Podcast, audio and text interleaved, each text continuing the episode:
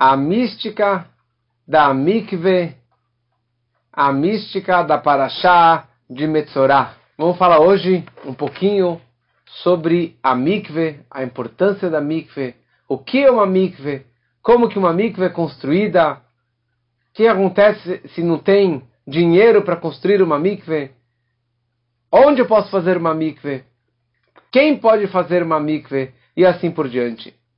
Então, começando com uma história de Reb Nachum Chernobyl, que era um grande tzadik, pessoa muito justa, e certa vez ele chegou numa cidadezinha que estava no topo da montanha. Em cima, no topo da montanha. E ele chegou lá e tinha uma comunidade judaica. E ele ficou chocado que naquela cidade toda não tinha uma mikve. Realmente é mais difícil você construir uma mikve no topo da montanha porque não tem fonte de água, não tem riacho. Então era muito complicado para eles construir uma mikve, era muito caro. Mas, na prática, as pessoas daquela cidade precisavam de uma mikve, principalmente as mulheres. Então de Chernobyl juntou a comunidade judaica e ele falou para a comunidade, falou, olha, estou disposto em vender o meu Olamabá, vender o meu mundo vindouro por dinheiro. Se alguém quiser comprar, eu estou disposto a vender o meu Olamabá. Quer dizer, vender isso existe. Dele vender o, o, o, o, espaço dele no mundo vindouro. E um ricão se levantou e falou: gostaria de comprar. Ele falou: Olha, eu estou disposto a pagar, sei lá, 300 300 moedas de ouro. E o tzadik ele falou, não, eu preciso de mil moedas. Menos do que mil moedas de ouro eu não vendo o meu Olamabá. E o cara começou a pensar e pensar. E na verdade o Reb Nachum ele descreveu a grandeza dele, não para se gabar, não para se achar, mas para que as pessoas soubessem o quão valioso é o paraíso dele, o mundo vindouro dele. E daí o ricão falou, olha, acho que é um bom business, eu vou comprar sim o seu espaço no mundo vindouro. E deu para ele as mil moedas. Rabi pegou o dinheiro e falou: Agora, minha querida comunidade, vocês podem pegar esse dinheiro todo, que não é para mim. Esse dinheiro é para vocês construir uma mikve que custava exatamente mil moedas de ouro. Para a gente entender um pouquinho da grandeza e da importância de construir uma mikve. A tal ponto, uma, uma, uma cidade que é tão pobre que não tem dinheiro para construir uma mikve, eles podem vender o rolo da Torá, o Sefer Torá, para poder construir uma mikve. Imagina, é melhor uma mikve, vem antes uma mikve, do que um rolo da Torá, um Sefer Torá. Se eles têm uma sinagoga e não tem uma mikve, eles vendem a sinagoga, antes eles devem construir aquela mikve. Aliás, para quem constrói uma sinagoga, sabe que a parte mais cara e mais complexa de todo o edifício, que nem aqui, são seis andares, sete andares, a parte mais complexa e mais cara é a construção das mikvaot. Como veremos mais para frente, o porquê realmente é tão complexo você construir uma mikve. Então veremos hoje qual é a importância da mikve? Como que a mikve, de novo, mikve significa casa de banhos, certo? A pessoa que estava impura, ela precisava imergir numa casa de banho, uma casa de banho sagrada, um lugar de uma água especial, como veremos que ela é montada, como que ela é estruturada. como que você mergulhando numa água, numa piscina de água, ou num riacho, numa fonte de, de, numa fonte de água, você acaba se purificando. Como que isso foi durante toda a nossa história? Qual é, nossa, é, o arquivo ou a prova mais antiga de uma mikve que o nosso povo usou? Explicações pelos quatro é, caminhos da Torá pelo Pshat, pelo Remes, Drosh, Sod. São quatro níveis de explicações, quatro formas de explicações da Torá. E também qual a explicação da mística, a explicação da Hassedut sobre toda a questão da mikve. Interessante que semana passada, semana retrasada e esta semana, nessas três parashiot, Parashá, Shemini, Tazria e Metzorah, a Torá inteira descreve sobre todo o conceito de purificação e impurificação, de Tumá e de Tahará. E a única forma da pessoa se purificar era passando por um mikve. E a Torá ela descreve nessas três semanas mais do que 20 vezes a frase que a pessoa impura deve emergir nas águas da mikve e aí ele vai estar puro na sequência ou no dia seguinte.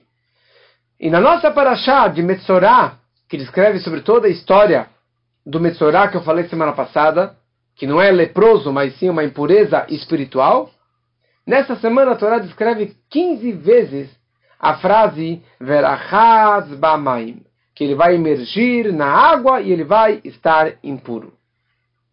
Ou seja, a Torá começa descrevendo lá para trás, duas semanas atrás, numa pessoa que tivesse um contato com um réptil, com um animal morto, ele estaria impuro. Depois tem a impureza de uma mulher que deu à luz, a impureza de uma mulher nidá. Nidá significa uma mulher após o período menstrual, ela tem todo o período de purificação e só depois disso que ela pode emergir no mikve. Que aliás, de todas essas impurezas que a Torá descreve nessas semanas, Hoje, só se aplica essas duas, esses dois tipos de impureza. Mulher que ela deu à luz, que ela precisa emergir no mikve para poder voltar a ter uma relação com seu marido, e também uma mulher nidá. Nidá significa que ela está separada do marido. No momento que uma mulher ela recebe seu período menstrual, ela está nidá, não quer dizer que ela está impura. Ela não está impura. Ela está nidá. Nidá, ela está separada do marido, não podem ter nenhum contato físico e com certeza não pode ter nenhuma relação marital. Depois que conclui o período menstrual, é, que normalmente demora cinco dias, ela faz uma, uma verificação interna, ela conta sete dias puros, sete dias limpos ou sete dias brancos, que não tem nenhuma gotinha de sangue, dando certo esse período, no final do sétimo dia, na sétima noite, ela emerge numa mikve. E naquela noite, ela pode e deve ter uma relação com seu marido novamente. Só um detalhe extremamente importante: essa lei se aplica somente para uma mulher judia que casou, que está casada com um homem judeu.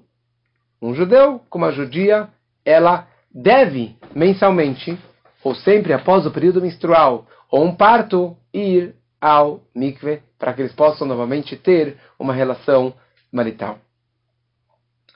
E a Torá descreve também a impureza é, e a purificação de uma pessoa que tinha o tzarat e uma mulher que tinha uma impureza que não existe hoje mais, que era zavá, e o homem zav, e também de shirvat zera. Mas na prática, de todos esses tipos de impurezas, ou de todas essas situações, hoje em dia, ou seja, que não temos o templo sagrado, que não temos as cinzas da vaca vermelha, então todos nós somos impuros de qualquer forma, e a única mikve que é obrigatória é realmente dessa mulher nidá.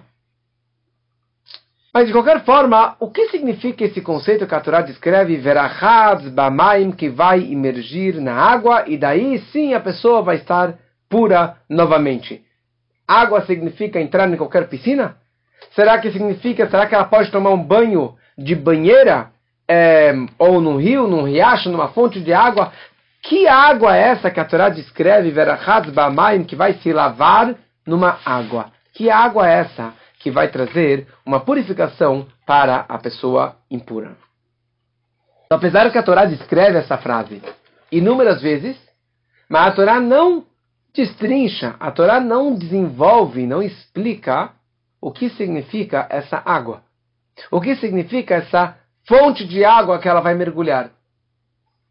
E para isso existe a Torá oral, que veio também de Moshe Rabbeinu. Moshe recebeu a Torá escrita e ele recebeu uma Torá oralmente de Deus, que ele passou de boca a boca, até que no final foi descrito isso no Talmud e em todo o código de lei.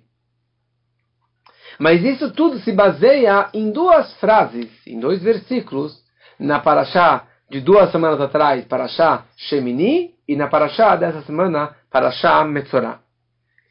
O primeiro versículo, a Torá descreve a seguinte frase: Ach mayanu bor mikve maim or. Ach, somente, mikve maim, desculpa, mayan, é, mayan o bor, mayan é uma fonte de água, bor é um buraco, certo? É um poço de água, mikve maim, e o mikve de água será puro. Isso que a Torá um mikve de água vai trazer a purificação. E nessa semana a Torá descreve uma outra frase, que verachaz bamaim, a pessoa vai lavar na água et kol besaró, toda a sua carne, vetamea da área, ele vai estar impuro até de noite, e de noite ele vai acabar se purificando. Vamos tentar interpretar esses dois versículos. A Torá não descreve exatamente como funciona a mikve, como que ela é construída, o que significa uma mikve.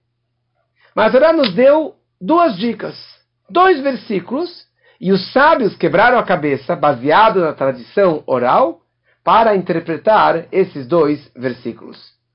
Ou seja, não é uma invenção dos sábios, é que é uma mitzvah da Torá, de Deus. Só que os sábios eles acabaram trazendo uma prova concreta desses dois versículos. Daqui nos aprendemos três regras básicas para uma mikve ser kasher, para uma imersão ser kasher. Torá descreve Armayanu bor mikve maim. Somente uma fonte, um poço, que é uma mikve de água. Ou seja, será que qualquer água pode ser? Será que qualquer banheira ou qualquer um, ehm, piscina vale como uma mikve? Então, por isso a fala Ma'ayan. Ma'ayan é uma fonte de água uma fonte que vem dos céus. Quem que criou aquela fonte? Deus. O homem não cria uma fonte. É impossível o homem criar uma fonte de água. Então, da mesma forma que as águas da fonte vêm dos céus, assim também a mikve tem que ser uma água que veio dos céus, que veio da chuva, que veio de Deus e que não foi criada pelo homem. Essa é a primeira mensagem. Uma segunda mensagem, a Torá descreve Ar Mayan. Somente Mayan. Ou seja, água da fonte, se você tem uma fonte de água. Nas férias eu fui lá perto do Petar, fui numa cachoeira maravilhosa e bem na frente tinha um, um riacho, certo? Tinha uma piscina natural. Isso vale como mikve. Mas a água não está parada. Ela não está aglomerada em quatro paredes. É uma água que entra de um lado e sai do outro lado. Vale como mikve? 100%. É a melhor mikve. Porque a Torá fala, a primeira mikve que a Torá descreve, Mayan, uma fonte de água, que está realmente nesse córrego de água. Mas fala a Torá, a única água que pode ser corrente, em movimento, é o Mayan, é a fonte de água. Mas todas as outras, que é um poço, uma mikve com água que veio dos céus, que veio da chuva, não pode ter nenhum vazamento não pode ter nenhum córrego, nenhum movimento daquela água circulando por ali. Ou seja, tem que ser uma água fechada em quatro paredes. Mais um ponto. A Torá fala, Verachat b'mayim et kol besaró. Ele deve lavar na água toda a sua pele, todo o seu corpo. Ou seja, tem que ter água suficiente para que o corpo da pessoa entre, esteja totalmente imerso e coberto de todos os lados, sem nenhum fio de cabelo, nenhum dedinho é, estando fora daquela água. E qual o cálculo disso? O cálculo é um amá por um amá por três amot de comprimento. Um cúbito, que é mais ou menos 49 centímetros, por 49 e, e, e, e quase um metro e meio de comprimento. Isso seria na verdade, alguém talvez com os pés dobrados, agachado, seria o suficiente para conseguir a pessoa, o corpo dele entrar lá dentro. Que isso é calculado pelos nossos sábios por um, uma medida do passado que era que era 40 CA. 40 CA é a medida mínima de água de chuva para ser uma mikve kasher. Ok, vamos interpretar isso aqui um pouquinho melhor, essas três ideias. A primeira ideia a gente falou que tem que ser uma água de chuva e não uma água parada. Ou seja, a Torá descreveu que tem que ser Mayan Ubor, uma fonte ou um buraco, um poço. Ou seja, daqui nós aprenderam que pode ser um buraco, pode ser um, um, um poço de água parada. Mas, mas, é, não, da mesma forma que a água da fonte é uma água natural, é uma água que veio dos céus, assim também a água que tem dentro da mikve tem que ser uma água natural, ou seja, uma água que veio diretamente dos céus, que veio da fonte diretamente, sem nenhuma interrupção. Ou seja, você não pode pegar água garrafa e eu nem posso pegar uma, um balde, encher aquele balde de água de chuva e jorrar, verter essa água dentro da mikve. Aquela água está invalidada. Aquela água não está mais kasher. Ela é chamada de maim sheuvim, uma água é, aglomerada, digamos assim, e ela é pa, in, inválida para a mikve. E mais ainda, eu posso fazer passar aquela água por canos, fazer um todo o encanamento do térreo juntando água de chuva e jogar lá embaixo no subsolo água na mikve? Não, porque aquele cano que é de PVC é que nem um balde e acaba invalidando aquela água da mikve. Aqui no Bet tem um sistema inteiro que eles fizeram, que eles fizeram tipo um, uma piscininha de concreto, o concreto não invalida aquela água, e fizeram todo um encanamento de concreto, que é como se fosse pedra, que faz jorrar aquela água na mikve até lá embaixo, até o local da mikve. Então aquela água de chuva é kasher e desce até lá, até o lugar da mikve. Quando eles construíram aqui no Bet Rabat as mikvaot, eles descobriram, ou na, na, na escavação, eles acabaram abrindo mais do que 10 fontes de água. E a melhor mikve é a fonte de água. Então eles fizeram um sistema que entrava ou água da fonte direta para mikve, e daí ficava água parada, e isso era mikve. E uma segunda opção é a água da chuva. Mas com todas as obras do metrô, acabou quebrando essas fontes de água, elas acabaram secando, então hoje as águas da mikve é somente uma água que vem da chuva. Por essa razão, então, água, é, mergulhar numa piscina, mergulhar numa banheira, isso não vale como mikve. A segunda ideia tem uma grande diferença entre fonte e uma mikve. É, o fato que a Torá chama isso aqui como fonte de água e uma mikve, isso já determina que tem uma diferença entre os dois. Porque a água da chuva, a água da fonte, ela sempre está em movimento de um local para o outro. Já mikve, em hebraico, significa parado no local.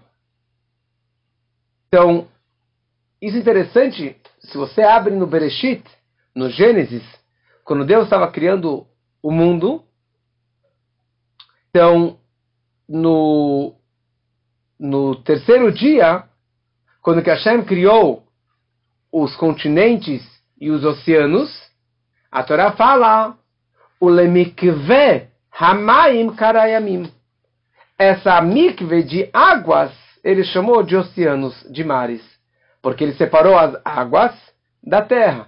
Então todo esse piscinão de água, digamos, junta, de água não é parada, mas ele chamou isso aqui de uma mikve. Ou seja, que a junção de mikve, de águas num local só, é chamado de mikve. E por isso uma mikve kasher só pode ser de uma água que não está corrente, que não está entrando e saindo. E o terceiro ponto, de 40 CA. A medida para ser o suficiente para mergulhar o corpo do homem é que tem que ter água suficiente para cobrir o corpo todo. Que na prática seria 332 litros de água para ter uma mikve kasher. Na prática, colocam mais do que isso. Mas essa seria a quantia mínima de uma água para ser uma mikve kasher. Ok? Vamos ver um pouquinho na história. Desde quando que nós temos prova que os nossos antepassados faziam mikve, eles tinham mikve? Contam que nas escavações arqueológicas lá de Israel, em inúmeros, inúmeros dezenas e dezenas de lugares, eles acharam mikve da época do, do segundo templo, da época do primeiro templo, eles acharam mikve realmente de dois mil anos atrás, ou até mais do que dois mil anos. Sabe o que é isso? Eles encontraram mikvaot de mais do que dois mil anos. Eu vi inúmeras dessas mikvaot. E muitas delas ainda têm água parada lá. A água está preta, está sujeira, sei lá o que mais, mas tem água lá. Olha só que loucura. Ou seja, como disse antes, o mais importante para a comunidade não é um Sefer Torah, não é uma sinagoga maravilhosa, e sim é ter uma mikve. Essa é a primeira coisa que se constrói no, numa comunidade. E essa é a prova que ali tinha uma comunidade judaica. O fato que tem uma mikve significa que tinha uma comunidade judaica naquele, naquele acampamento, naquela, naquela cidade. Em São Paulo, eu não sei exatamente quantas mikves tem. Talvez tenha 30 mikves em todo São Paulo. Não sei se tem mais do que isso. Não, tem, não sei se tem muito mais do que isso. Porque não é só a sinagoga que tem uma mikve. Quantas, quantas mikvaot vocês acham que tinha em Jerusalém lá na época do templo? Quantas? Quantas? Coloca suas respostas aqui. Estou aguardando. Põe aqui no chat. Coloca a sua resposta de quantas mikves tinha em Jerusalém. Nossa, foi, foi grande, hein? 500? Mais alguém? Mais algum chute? Só em Jerusalém. 50.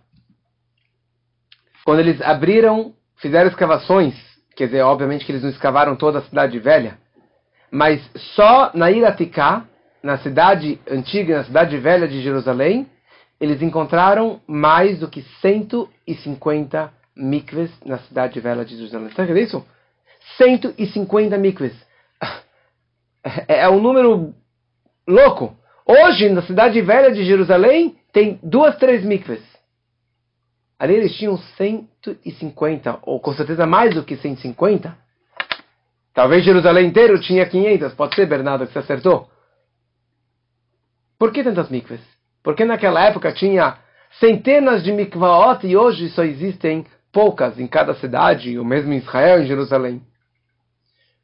Porque todo esse conceito de pureza e impureza e a maioria dos casos de purificação que era necessário não se aplica hoje em dia.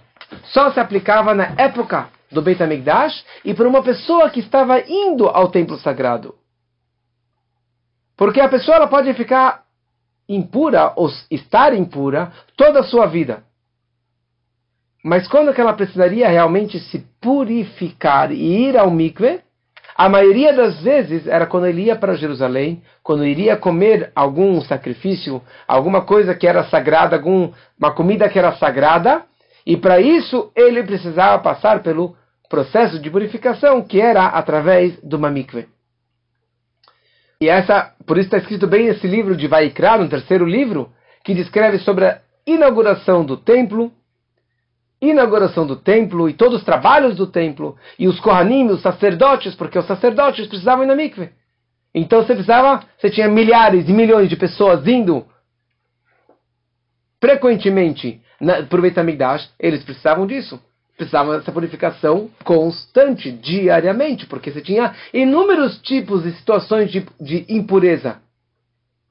Por exemplo, quando chegava as três grandes festas, Pesach, Shavuot e Sukkot, que tinha a mitzvah, a obrigação de peregrinação, de ir até o templo e de estar lá nas festas, trazer o cordeiro pascal, agora está entrando Pesach, para a pessoa trazer o cordeiro pascal. E para comer do cordeiro pascal, era proibido ele estar impuro.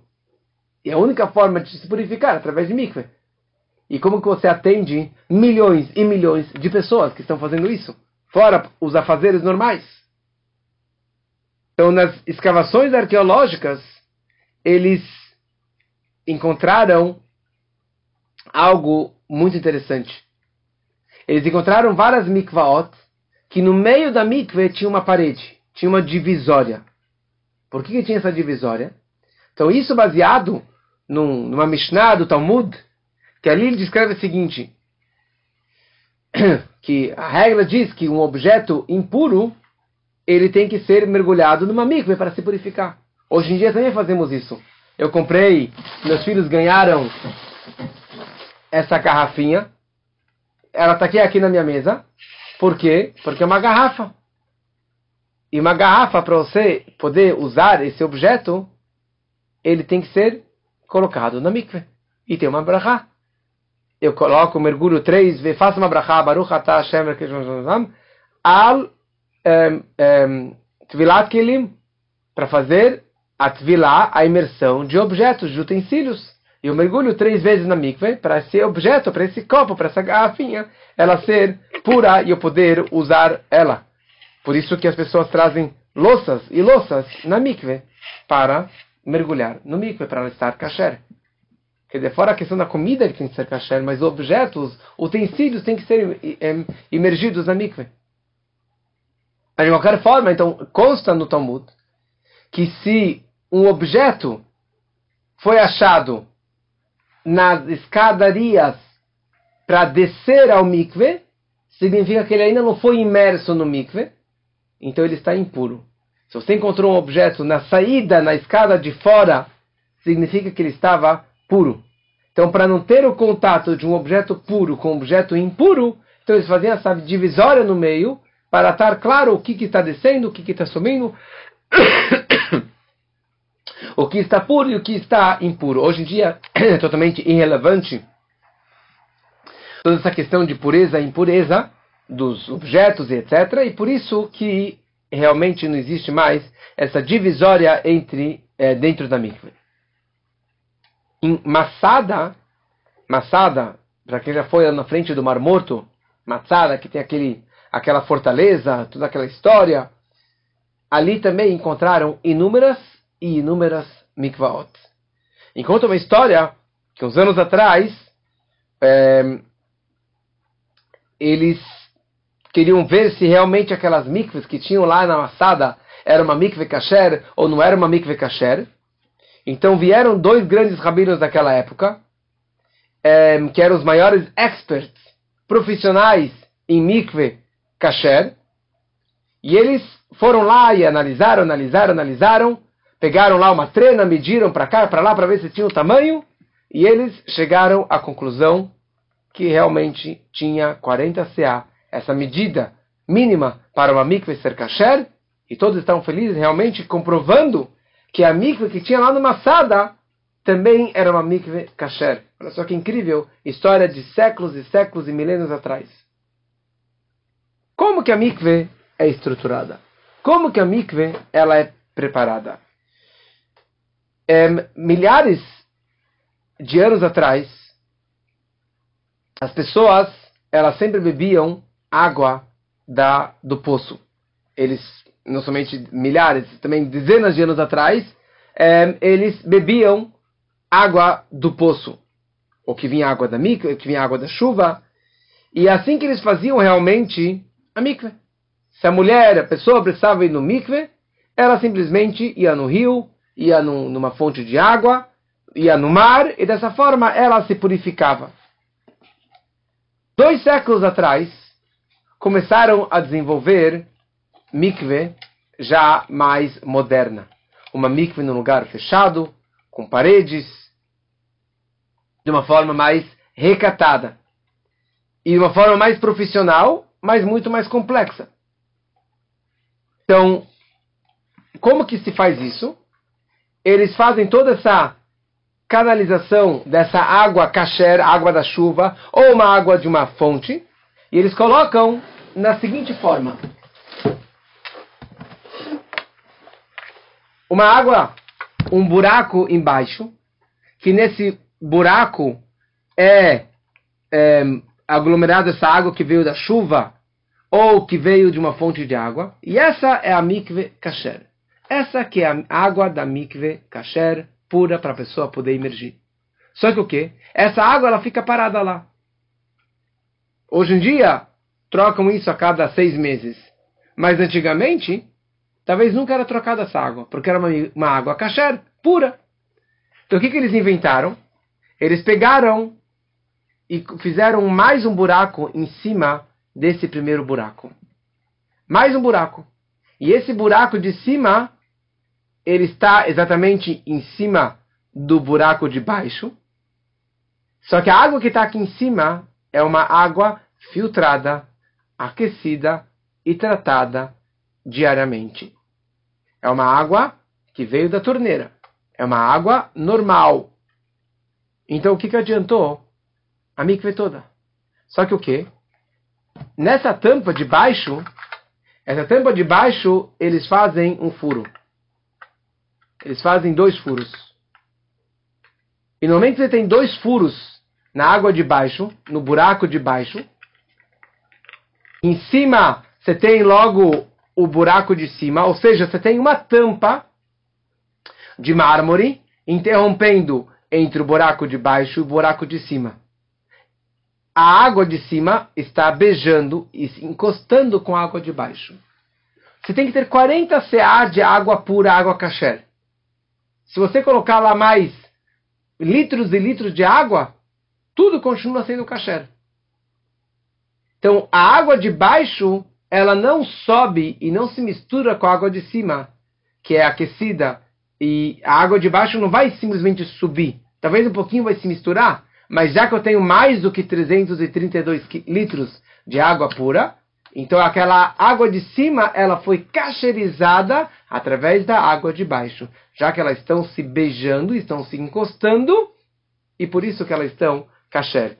Por isso, próxima vez que você for ao mikve, pode perceber que no chão da mikve tem uma tábua meio solta, e ali tem dois buracos. E se você colocar o pé no buraco, você vai ver que a água de baixo é mais fria. Por quê? Porque ali é realmente a água da chuva, a água pura, a água kasher. E dessa forma, você tira todo aquele mito e todo o preconceito contra a mikve. Porque a água de cima, ela é limpinha, ela é filtrada, ela é aquecida, é bonita e pode ter tudo decorado e de mármore e assim por diante. Por quê? Porque aquela água de cima, ela é kasher, ela é pura. Então tem uma opção que algumas linhas costumam fazer, que é fazer é, um buraco do lado de um outro buraco, e daí tem um furo na parede grudando as duas mikvaot, mas tem um problema com isso, porque dessa forma as águas elas vão se trocando e não vai ficar sempre parado aquela água kasher, a água da mikve mesmo. É, e nós costumamos fazer um bor al gabei bor, um buraco sobre um buraco, que isso vem desde a época do Rebbe Rashab, do quinto Rebbe, que ontem foi o seu Yortzeit. Ele determinou que fosse sempre um buraco sobre o outro, que é muito melhor dessa forma, que daí não tem a suspeita de você perder a água original, a água da chuva, a água da fonte de água. Da água da fonte kasher. Então nós vimos aqui um pouquinho das leis, das regras da mikve. Vamos entender um pouquinho agora, pelos quatro níveis de explicações da Torá, o porquê da mikve. Da onde sabemos todo o conceito da mikve? Então, pelo Pshat, Pshat é a explicação simples da Torá, ele fala que você, que a água, ela limpa e ela lava o homem da sua impureza. Da mesma forma que a água você limpa a sujeira da roupa, assim também você imergindo na mikve você está puro. É isso que a Torá fala nessa parashá, Verachat, Besaró, Bamaim, Vetaher, vai lavar a sua pele na, na água, ele vai estar, então, puro. Pelo nível do Remes, ele fala o seguinte, uma pessoa que ela quer purificar o seu coração, ela está com o coração impuro, ela está no nível de impureza, um, pensamentos negativos, ele quer emergir no mikve, ou seja, ele quer purificar o seu coração. No momento que ele é, limpou o seu coração, ele, mesmo que ele não mudou nada, mas ele já se purificou. Assim também a pessoa que ela quer tirar todo tipo de impureza, todo tipo de coisa negativa, no momento que ele decidiu imergir no judaísmo, imergir na Torá, na pureza da Torá, na santidade, na, na sabedoria da Torá, com isso ele já está se purificando também. Pelo nível do Drush, ele explica o seguinte: a nossa Neshama, a nossa alma judaica, ela veio dos céus, do Shamaim. E Shamaim se escreve Esh Umaim fogo e água. Nossa água, nossa alma veio dos céus, que é fogo e água. O nosso corpo, basicamente o nosso corpo, ele veio do pó da terra. A impureza vem por causa do corpo. Porque o corpo teve algum contato físico com uma impureza, porque o corpo menstruou, porque o corpo está com tzarat, assim por diante. Imergindo na mikve, Imergindo na mikve aqui um processo, faz parte do processo da chuva, do retorno e da purificação. Porque imergir na mikve significa que a alma, que representa água, ela está é, sobrepondo contra o corpo que representa a impureza. Então, mergulhando na mikve, a chuva representa a alma, que tem a ver com água, está mais forte do que o corpo que trouxe, to que trouxe toda essa impureza. Pelo Sod, pelo segredo da Torá, pela mística da Torá, a água vem do nível da Sefirah, do atributo divino que se chama Chesed, bondade. Porque da mesma forma que a água sempre vai de cima para baixo, Chesed, bondade, você sempre vai compartilhar algo, amor, comida, dinheiro com alguém que está abaixo de você. Menos afortunado do que você. Diferente do fogo. O fogo sempre vai de baixo para cima, por isso que representa Givurá, severidade. Como que você se purifica, espia um pecado, uma impureza? É através da água. Através da água que é o Chesed. Porque Bechesed ve'emet chuparavon. Com bondade e com verdade o, o pecado será purificado. O pecado será espiado. Então, por isso, de acordo com essas quatro explicações, que nós realmente imergimos na mikve. E aqui tem a quinta explicação, que é a mais profunda, que é a explicação da Hassedut. A Hassedut explica que os homens Hoje em dia, tem também o costume de ir a mikve. Tem uma grande orientação para homens Hasidim ir a mikve. Por isso que eu vou na mikve todo dia. Toda manhã eu vou na mikve. Outros costumam ir toda véspera do Shabat. Não é uma obrigação da Torá. Hoje nós não temos nenhuma mitzvah de ir ao mikve, por isso que o homem não faz nenhuma brachá a ir, ao ir a mikve. Mas é um preparo para a reza. É uma purificação. Por quê?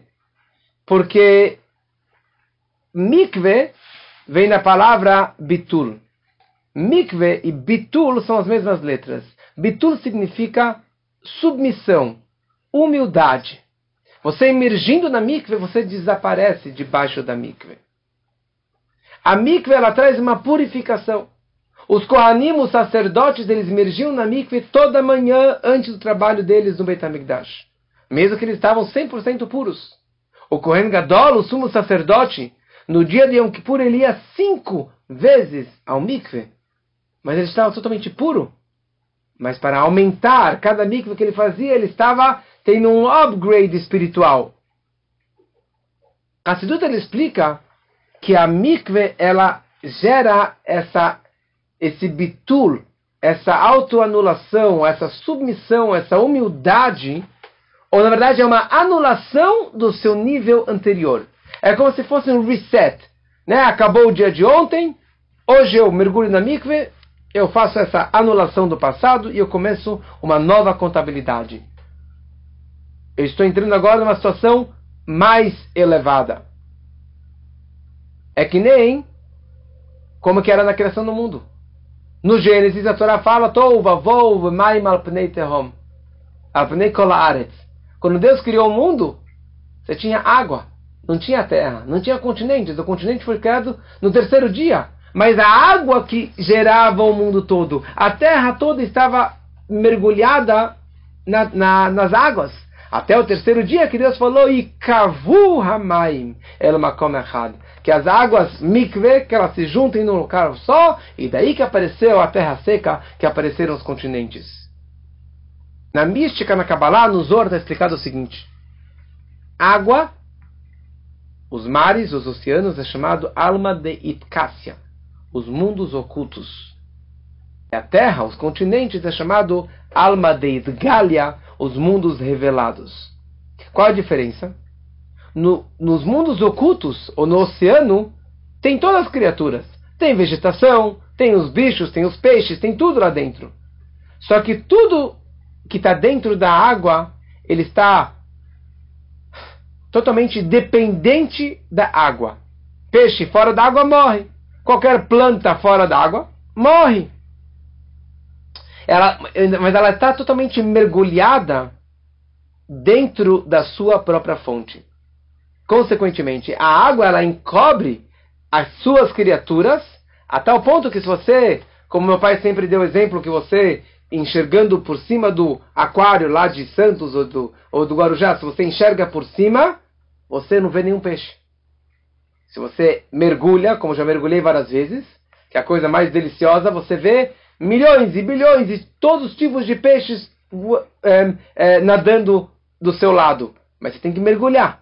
Mas olhando por cima do oceano, você não vê nenhum peixe. Por quê? Porque ali é o alma de Cássia. É são os mundos ocultos. Na terra seca, é o mundo revelado. É o alma de Isgália. As plantas, elas saem para fora. As criaturas, elas saem para fora. E não tem ninguém, quer dizer, fora as plantas, o homem, as criaturas não estão com cordão umbilical grudados na terra. Nós não temos raízes na terra. Eu posso passar dias e dias sem beber água. Mas o ponto não é esse. O ponto é que não estou grudado com a minha fonte. Eu posso falar que Deus não existe e que não estou conectado com a terra, não estou conectado com a minha fonte, por isso que o mundo é revelado e Deus não existe aqui na terra, aparentemente, visivelmente. No momento que a pessoa ela emerge na mikve, que você entra na mikve e você desaparece dentro do mikve, você está anulando a tua existência. Você está deixando de existir, entre aspas. Você está deixando de ter o seu ego e de ter a sua revelação, o teu mundo revelado, o teu mundo independente da tua fonte. Na hora que você mergulhou, você mergulhou na sua fonte, você mergulhou nessa santidade, e você está se conectando mais com o mundo da verdade e saindo do mundo revelado do mundo da mentira. Por isso que mikve, desculpa, que tvilá e bitul, tvilá é imersão e bitul são as mesmas letras. Anulação, submissão e imersão são as mesmas letras. Também no português, imersão e submissão é muito parecido. É interessante falando sobre esses 40 CA, que é a quantia da mikve, o dilúvio teve quantos dias? O dilúvio durou durante 40 dias e 40 noites. 40 dias e 40 noites. Por quê? Porque o propósito do dilúvio não foi matar a humanidade, e sim foi purificar o mundo. Purificar o mundo de tanta promiscuidade, por tanta idolatria, por tanta maldade. E Deus ele trouxe o Mabul para purificar, por isso que durou 40 dias e 40 noites. A criação inicial do feto são 40 dias. Também é uma questão de pureza, de purificação. Só para concluir com uma história que aconteceu anos atrás, na época do Babassali, que é avô da minha cunhada.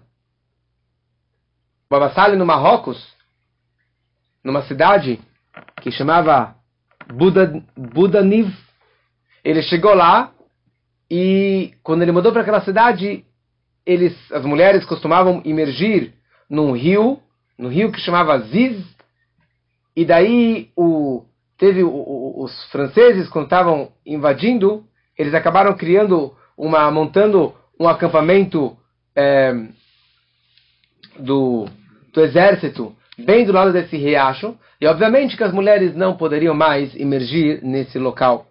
Só um detalhe: a pessoa entra na mikve, ela tem que tirar toda a roupa e todos os brincos e colares e qualquer coisa que possa é, interromper entre o corpo e as águas da mikve.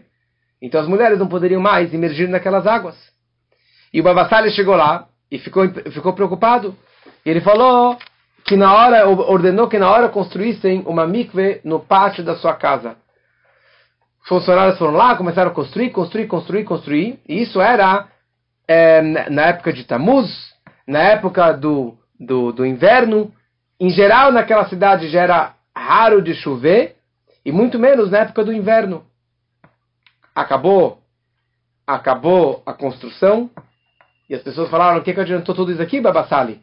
Que era um grande é, tzadik, enorme cabalista do Marrocos, depois foi para Israel.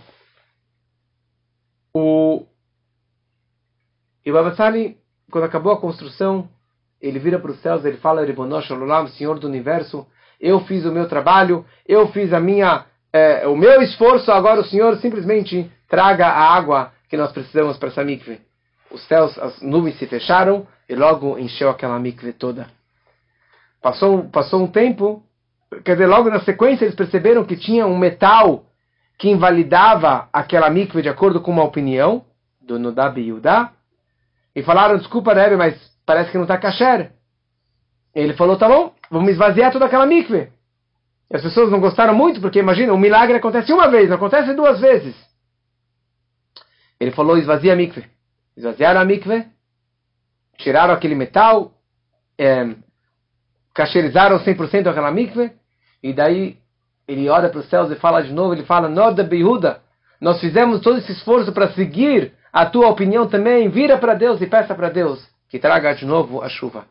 As nuvens se fecharam e encheram aquela mikve, e todo o povo pôde realmente frequentar aquela mikve. Na época da Rússia, ou no inverno, as mulheres iam de noite, porque a missão da mulher é de noite sempre, iam lá com o machado, quebravam o gelo do rio e imergiam na mikve, congelada, para poder estar pura para o seu marido. Hoje em dia, a mikve é linda, é maravilhosa, aquecida, não tem mais essa desculpa. Então quem pode e deve ir ao mikve, novamente, somente uma mulher judia casada com um homem judeu, ela pode e deve ir e frequentar uma mikve.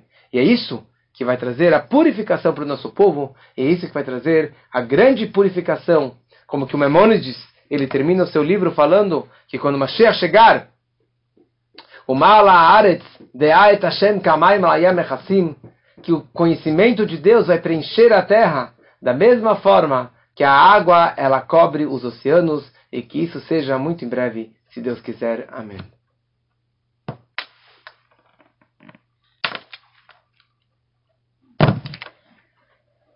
Tudo bom? Boa noite, Ricardo. Tudo bem? Tudo bem. Baruch Hashem. Recording stopped. E aí? Posso perguntar? O que não falta aí em Santos é água, né? É água kasher, mikva kasher. Aliás, é, é, é, é isso, você, você pode e deve, toda vez que você vai na praia, homem não precisa ter todo esse capricho. Antes de você perguntar, já estou te respondendo. O homem não precisa ter todo esse capricho. O homem, ele pode ir é, na, no mar, ele pode ir no rio, ele pode ir na piscina também, que vale para ele como mikve. Hã?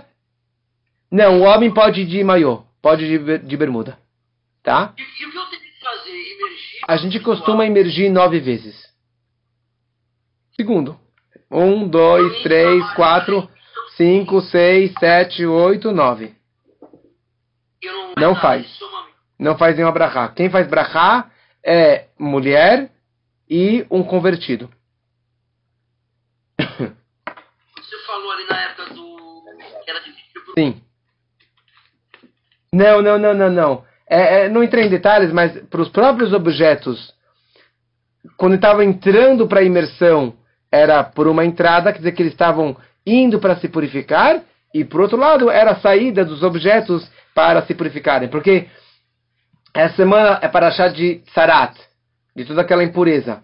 Então, quando o sarat, essa pessoa que tinha essa impureza, é, ou a casa que tinha aquelas manchas na parede, que tinha as manchas na roupa dele, todos os objetos e todas as roupas, elas estavam impuras. E uma da forma de você purificar era através de emergir na mikve. Então, quer dizer, você tinha uma mikve específica para todo esse tipo de, de utensílios. Aqui no Bet Rabat Central, temos uma mikve só de objetos, de utensílios. Uma água purificada, né? Água Acho que nunca é trocada no caso. Eu não estou falando disso. Ela não fica na água, eu digo, pergunto. Não, porque é muito boa pergunta, porque a pessoa, ela entrando na mikve kasher, é que nem você falar, você suja o mar quando você entra? Não. Você impurifica o mar quando você entra?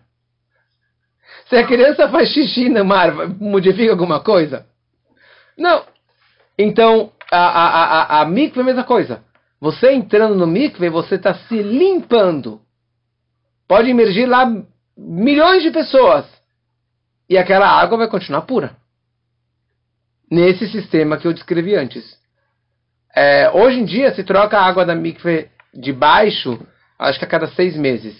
Mas não, não haveria necessidade. Bom, Uau. fala, Paulo. O que é CA? Como?